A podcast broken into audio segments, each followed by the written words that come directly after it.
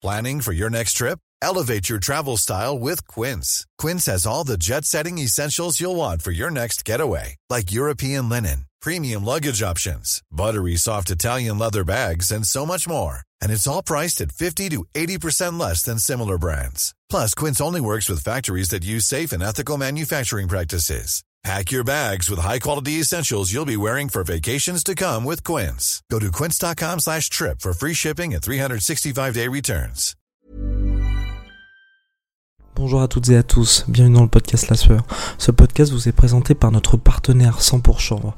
Sur toute la boutique 100 pourchanvre.com, vous avez droit à 25% de réduction avec le code La Sueur 25 100 pour chanvre propose des produits de qualité à base de chanvre bio ou naturel, sans pesticides ni OGM. 100 pour chanvre sont des produits pour faire du sport, calmer les douleurs, bien manger, se détendre, bien dormir. Bonne écoute. Bonjour à toutes et à tous, bienvenue dans le podcast La Sueur. Bonjour mon cher Rust. Salut Guillaume, salut tout le monde. Alors aujourd'hui, on va parler de Deontay Wilder. Deontay Wilder qui s'est incliné par KO à la onzième reprise face à Tyson Fury dans la nuit de samedi à dimanche. On se pose la question de son avenir. Est-ce qu'on a de quoi s'inquiéter pour Deontay Wilder qui a deux défaites consécutives? Première série de ce type au cours de sa carrière, surtout deux défaites avant la limite, et peut-être un pattern qui a été découvert par Tyson Fury sur comment le battre. On lance le générique d'abord, Rust? Absolument. On lance le générique, mais n'oubliez pas, Road to 100 G's. Road to 100 G's, plus que jamais, on s'en rapproche.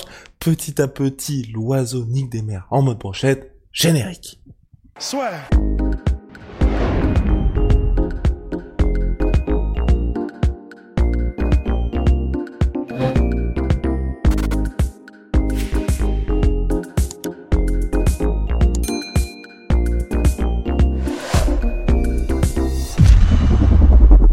Et on est de retour, mon cher Rust. Alors oui, Deontay Wilder, là, est-ce qu'on peut peut-être se dire...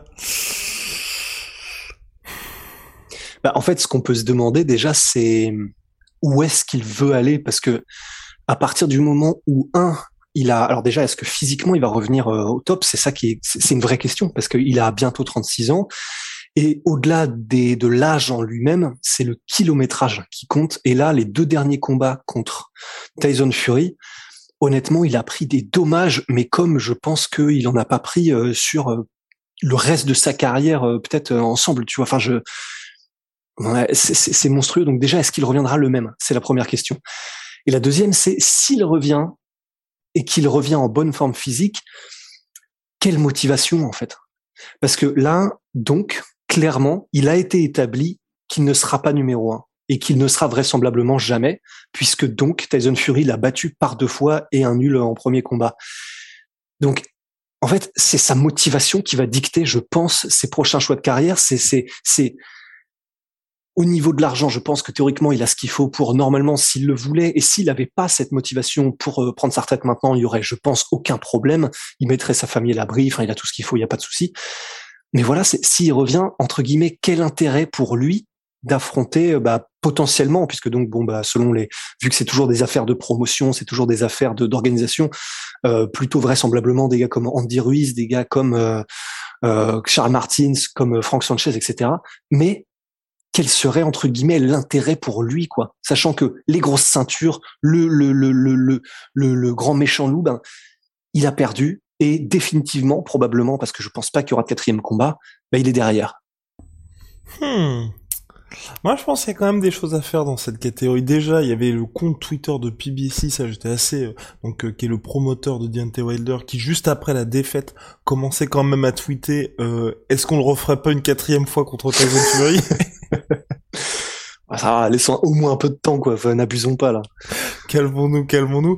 Non, mais personnellement, moi, je pense qu'aujourd'hui, dans cette catégorie, on arrive dans une situation où Tyson Fury, Usyk pour l'instant sont les seuls à être invaincus. Sinon tout le monde a perdu, donc quelque part tout le monde peut se rencontrer. honnêtement, moi je ne serais pas contre, en cas de défaite, de nouvelle défaite de Joshua lors de la revanche contre Usyk, qu'il y ait un Joshua Deontay Wilder, tu vois, pour la place de futur challenger. Il y a pas mal de petits combats assez sympas, tu vois. Même, t'en parlais parce qu'il est aussi chez PBC Andy Ruiz, Ruiz Wilder, moi ça m'intéresse. On peut très bien faire, tu vois, une situation où le gagnant de ce combat-là va avoir le prochain title shot. Également Wilder contre Dillian White. Tu vois, il y a, y a pas mal de chocs qui sont intéressants et qui permettent, je pense vraiment, tu vois, que Wilder, avec la performance qu'il a pu faire là, il y a pas mal de gens qui se sont dit, ok, il a perdu une nouvelle fois avant la limite, mais il a quand même causé des dégâts et surtout, je pense qu'il est crédible pour un nouveau title shot, pas forcément contre Fury, donc ce serait pour une autre ceinture, en cas de défaite face à un top top contender. Bah, parce que c'est vrai que si on doit vraiment faire le jeu des, des hypothèses et, euh, et des, des, des, différents futurs comme Doctor Strange, tu vois, bah, c'est vrai qu'il existe peut-être un futur où Deontay Wilder là rebondit contre euh, bah, voilà soit Louis, soit Andy Ruiz, soit quelqu'un euh, qui est un petit peu moins classé, peut-être soit Elenius ou ou ou Frank Sanchez. Il gagne ce combat-là. Fury se met sur le côté pendant un certain temps et puis il prend le gagnant ou enfin il, il, prend comment dire soit Joshua soit Usyk et en gros, il arrive quelques années plus tard, genre dans deux trois combats, à un, un stade où il est redevenu le numéro un à part Tyson, à Fury, mais tu vois, incontesté en ayant, euh, voilà, on est vraiment, on se place dans l'hypothèse euh, la, plus farfelue, tu vois, mais en ayant battu tout le monde par KO, que ce soit Usyk, que ce soit bah, tous ceux qu'on avait mis sur son chemin. Et là, effectivement, bah, dans ce scénario-là, pourquoi pas une quatrième, un quatrième combat contre Fury, tu vois, c'est vrai. Et puis surtout, vraiment, moi pour le coup, je cette théorie-là, en tout cas moi je la valide, c'est que Deontay Wilder, selon moi, bat tout le monde sauf Tyson Fury, tu vois. Et qu'aujourd'hui on est dans une situation où Tyson Fury aussi je pense que c'est le, on en avait parlé, je sais plus si c'était en podcast ou pas, mais euh, pour moi, s'il passait Deontay Wilder, là, il allait s'asseoir pour un certain temps, tu vois, sur le trône. Parce que je vois pas. S'il passait Tyson Fury? Euh, s'il passait, pardon, Deontay Wilder. Parce qu'en gros, Tyson Fury, même si Usyk j'apprécie énormément, je ne vois pas comment il peut s'imposer face à Tyson Fury, même au point, il y a une trop grosse différence de gabarit, tout simplement. Et aujourd'hui, on est dans une situation où Deontay Wilder, je pense vraiment qu'il peut s'établir comme le gars qui, terrasse tout le monde, sauf Tyson Fury. Et là, c'est exactement ce que tu dis. Il peut très bien, si Tyson Fury fait soit une pause ou même continue son petit bonhomme de chemin, il y a énormément d'autres ceintures. Il y a énormément d'autres ceintures et je suis quasi sûr, quasi certain que si Usyk bat à nouveau Joshua, clairement les autres organisations qui sont WBO, IBO, enfin toutes les ceintures que Joshua, ils vont pas avoir la même patience que lorsque c'était Joshua pour Usyk et que s'il y a la moindre opportunité de faire en sorte qu'il perde une des ceintures l'Ukrainien, bah ils vont pas se priver, tu vois. Parce qu'entre faire Usyk contre, je sais pas trop quel gars pour un titre, enfin pour un titre de challenger obligatoire ou une ceinture, je sais pas, d'une autre organisation avec pourquoi pas en titre mondial Ruiz contre Deontay Wilder, je pense que tous les jours ils choisissent le Ruiz Deontay Wilder aux États-Unis. Non, non, c'est clair, c'est clair. Bah, c'est quand même le gros avantage, c'est que, ben, certes, là, après cette mémorable trilogie, Deontay Wilder est en dessous de Tyson Fury, mais c'est clair que on, a évoqué son âge et son kilométrage qui font que peut-être que sur les prochains combats, sa résistance sera un peu écornée, etc. Mais ce qui sûr, c'est les poids lourds. Euh, et la dernière chose à, enfin, à partir, c'est ce qu'on dit souvent, c'est le pouvoir de chaos, c'est la puissance, quoi. C'est et ça, ça veut dire que Deontay Wilder, quoi qu'il arrive, restera un mec qui, je pense peut-être jusqu'à ses 40 piges, euh, sera capable de mettre KO, mais vraiment, mais d'envoyer en enfer n'importe qui sur un seul coup. Et c'est clair que c'est vachement vendable. Et c'est clair que en plus, euh, ben, qu'on l'aime ou on ne l'aime pas, euh, Deontay Wilder, il a une personnalité qui est quand même euh, qui est vraiment intéressante. Enfin, qu'on aime ou qu'on n'aime pas le fait que là, il a, euh, bah, tu sais, même après le troisième combat là contre Tyson Fury, en gros, il était, il a dit à Tyson Fury, bah, non, je peux pas te respecter et je peux même pas être fair play, je peux même pas te montrer du fair play, du, du, enfin, c'est, je, te, je le ferai pas. Ben, c'est, c'est, on peut dire que c'est détestable, c'est vrai, mais en tout cas, je pense que c'est vendable pour une promotion. Et du coup, d'avoir un peu le bad guy euh, qui soit capable d'étaler tout le monde, bah, c'est clair que c'est vendable et que c'est super intéressant. D'autant plus que là, au-delà du fait que ce soit intéressant au niveau marketing, là, avec le combat qu'il a fait, ça a buzzé, ça a fait le tour de la planète comme rarement les combats en boxe font le tour de la planète parce que là, c'était juste mémorable. C'était incroyable. Donc, je pense que là, même s'il a perdu, c'est vrai qu'il en ressort avec une aura qui est encore plus grande qu'avant. Et donc, c'est clair, c'est ultra intéressant et ça le restera maintenant, désormais, je pense à jamais, euh, pour n'importe quelle organisation ou promotion. Quoi. Il faut surtout vraiment qu'il ne se rate pas, s'il ne prend pas sa retraite, hein, parce qu'il y a pas mal de discussions aussi sur une éventuelle retraite de Deontay Wilder, s'il prend pas sa retraite, que le prochain combat, tu vois, est gros point d'exclamation, à nouveau un chaos pour directement se replacer. Mais l'avantage de ce sport, enfin, certes, on attend énormément en boxe anglaise pour avoir les combats que l'on veut, mais une fois que les mecs sont placés, ils sont toujours à une victoire de, de, repartir pour un title shot. Donc clairement, Deontay Wilder aura cette opportunité. Et franchement, on peut, on n'aura jamais, selon toute vraisemblance, Anthony Joshua Wilder, mais il y a pas mal d'autres combats qui sont sympas. Et la question aussi viendra se poser, à mon avis, pour Anthony Joshua après la revanche contre Six, ce qu'il fera ou non. Parce que tu vois, on peut vraiment être dans une situation aussi, et là ce serait peut-être une première, je pense, en boxe, où on peut avoir des gars comme ça qui n'ont pas de titre, mais on peut se dire, bon, on va quand même faire ces combats-là, ils peuvent battre des records. Parce que je sais pas ce que t'en penses, hein, mais un Joshua Wilder, même aujourd'hui, je pense que tout le monde le regarde. Ah mais tous les jours, hein. enfin au niveau euh, de, l'opposition de style, tous les jours. Et puis, et puis surtout, le fait que ça vendrait des millions de pay-per-view, c'est surtout que c'est euh, deux spécimens physiques absolument monstrueux, c'est deux Panzers, c'est deux machines. Enfin, c'est au-delà de l'opposition de style euh, où Joshua ben, construit un tout petit peu plus. Il est quand même un petit peu plus euh, solide sur ses bases en anglaise que Wilder. Mais mais c'est vrai que ben c'est le sniper contre euh, le mec avec le, le Gatling gun quoi. Et en plus de ça, bah c'est Joshua. Donc de toute façon, quoi qu'il arrive, Joshua versus le boulanger, euh, ça vend un million cinq. Donc tous les jours on achète. Hein. Mais moi je serais très intéressé aussi pour un Wilder euh, Usyk pour le coup, parce que franchement, au niveau, alors là pour le coup, on parle d'opposition de style. Pour moi, c'est une opposition de style de rêve quoi. Parce que là, c'est, tu peux pas faire plus euh, crafty, tu peux pas faire plus compétent, plus euh, plus plus j'allais dire filou tu vois mais c'est il mais ça n'arrivera pas ça n'arrivera pas. Je pense que ça n'arrivera jamais. ouais voilà. Parce que ça vendrait probablement moins et que ça intéresse peut-être moins les organisations.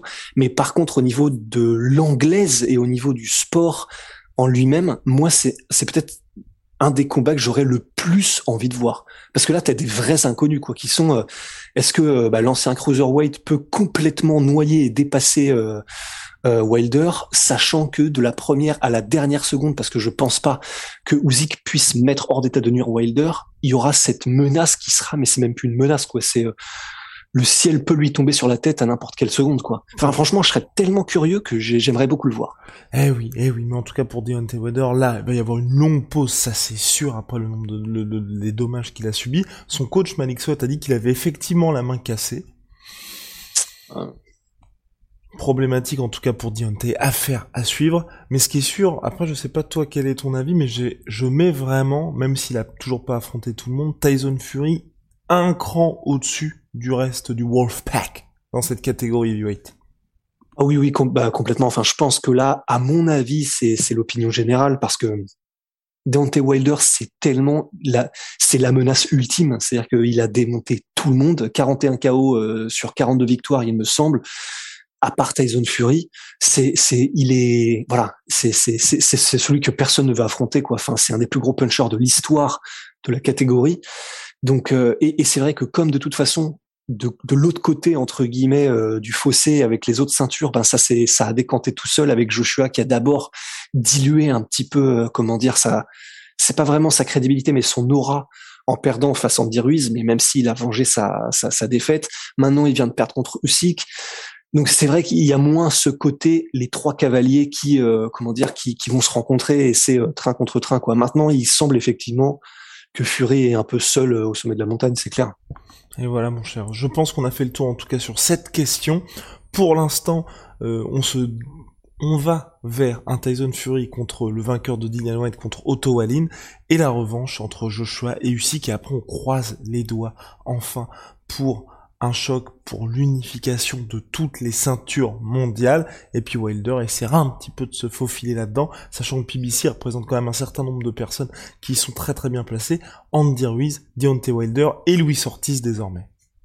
Ouais, euh, et PBC et ils ont même bah du coup euh, les gars qui ont combattu sur la même carte du coup que euh, Fury mais que sont du coup Robert Linus, Frank Sanchez et bah, et le dit Charles Martins, mais qui est clairement tellement loin dans les classements que c'est peut-être pas l'option la plus intéressante, si ce n'est pour faire un truc spectaculaire. Exactement, parce que Charles Martin, il est américain, mais tu vois, les cas Frank Sanchez, on en parlait avec Polydomso, et Linus, c'est un peu compliqué parce que je pense que c'est des mecs qui méritaient, d'ailleurs, Linus qui avait perdu par KO contre euh, pop, pop, pop, pop, pop, pop, pop, pop, Duopa, Duopa qui avait battu. Oui, absolument. Il a, il a des années de ça, donc quand même euh, Cocorico Duopa. Mais euh, mais là, on est dans une situation où je pense que les mecs ne verront pas de sitôt le title shot. Non, non, bah ils sont pas autant vendables que tous les gens qu'on vient de citer, quoi. C'est clair. C'est la dure loi du, sport, mais business, business is business. Mon cher host, on se dit à très très vite pour de nouvelles aventures. Big shout out à my sweet pea, my sweet protein. Moins 38% sur tout MyProtein avec le code la sueur. Venom, sponsor de l'UFC, sponsor de la. Et puis regardez-moi ça, Tsumi. Tsumi Hoi. Donc il s'occupe de notre magnifique déco. On vous prépare, donc c'était le petit teasing, hein, de très très belles choses d'ici la fin d'année avec eux. Voilà, en tout cas, merci à Tyson Fury et à Deontay Wilder pour nous avoir régalé comme jamais. C'était assez impressionnant d'ailleurs, même les toutes les euh, réactions qu'il y a eu sur les réseaux sociaux, ça faisait très très longtemps qu'un combat, tu vois, qui était aussi attendu, les gens n'en croyaient pas leurs yeux malgré toute l'attente. Ah ben honnêtement, c'est et ça fait plaisir parce que je, je, me souviens que le premier et le deuxième, euh, je me souviens qu'ils n'avaient pas forcément battu des records d'audience, si je me souviens bien, alors qu'ils étaient spectaculaires tous les deux aussi. Hein. Ils ont perdu de l'argent sur le deuxième. Ils ont perdu de oh, l'argent sur le deuxième. Ouais, donc euh, en fait c'est moi je suis content ne serait-ce que pour ça en fait pour qui je suis content qu'ils aient alors je sais pas ce que ça a fait au niveau des chiffres mais je suis content en tout cas que au moins ils récoltent l'honneur qui leur est dû parce que là un combat comme ça c'est clair que bah, on l'a regardé en direct euh, tous les deux et comme beaucoup de gens, c'était peut-être un des, un des combats les plus, les plus haletants, les plus incroyables que j'ai vu de ma vie, quoi. Donc c'est, c'est, c'est mérité, ça fait plaisir, mais euh, mais effectivement que ce soit dans, mais dans tous les sports. Hein. Enfin, euh, je crois que LeBron James a tweeté dessus. Enfin, t'avais euh, de la boxe au MMA, mais même au sport, la, le baseball aux States, le foot, etc. Zlatan faisait des messages avant le combat pour Tyson Fury pour l'encourager. Enfin, honnêtement, ce combat-là, le troisième là, effectivement, il a, je pense qu'il a vraiment battu. Euh, il, est rentré dans une autre dimension dans l'histoire des sports, je pense. Et ce qui est beau aussi, je trouve, c'est qu'à cette époque des réseaux sociaux, bien évidemment, ça me pose pas de soucis, mais c'est vrai que quand il y a des combats hyper attendus et qu'il y a un mec qui perd avant la limite, tu vois, il est un peu raillé par toute la communauté. Là, les deux ont été hyper respectés, tu vois, il y a personne qui a dit à Wilder. Et les gens auraient pu, hein, tu vois, t'avais prévenu que t'allais le tuer, que t'allais le mettre KO. Vraiment là, c'est unanime de chaque côté, même les gars, par exemple Masvidal qui a dit bah maintenant je suis un fan pour la vie de Deontay Wilder, je suis un fan pour la vie de Tyson Fury, et ça c'est extrêmement rare aujourd'hui, je trouve. Ouais, non, de ouf. Bah, et c'est et c'est c'est ce qui rend d'autant plus magique leur rivalité, mais c'est qu'il n'y a pas vraiment de perdant en fait à la fin, enfin aux yeux des fans, parce que Deontay Wilder, personnellement, oui, je trouve détestable le, le comportement entre guillemets, parce qu'on aimerait bien voir quelqu'un qui après la défaite redonne le, les lauriers à son adversaire, etc. Il a fait l'inverse dans Wilder puisqu'il a dit, bah non, je te respecterai pas, c'est mort. Mais au-delà de tout ça, il force le respect parce que le respect, ça, ça se gagne, ça se donne pas, et il l'a forcé auprès de tout le monde, juste par son, bah, par, par son, son, comment dire, son mental de guerrier. Comme honnêtement, j'ai, enfin, je sais pas, je sais pas est-ce que tu as souvenir d'une situation comme celle-là où pendant littéralement 15 minutes, le mec encaisse mais euh, des, des, coups d'un Goliath de 2 mètres et 65 kilos avec tout? C'est pas juste il encaisse et il reste dedans. C'est il reste dedans et il est persuadé qu'il va finir par gagner d'une manière ou d'une autre. Honnêtement, il y a tellement longtemps que j'avais pas eu ça. Ça force le respect, quoi. Respect. Put some respect on his damn name. Allez, see ya.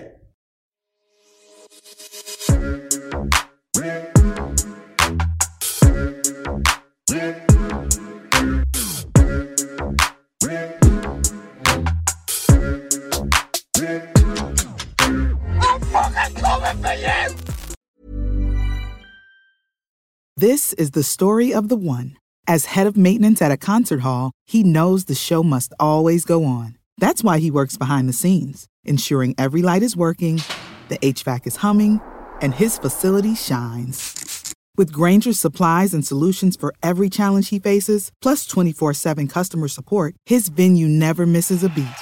Call quickgranger.com or just stop by. Granger, for the ones who get it done.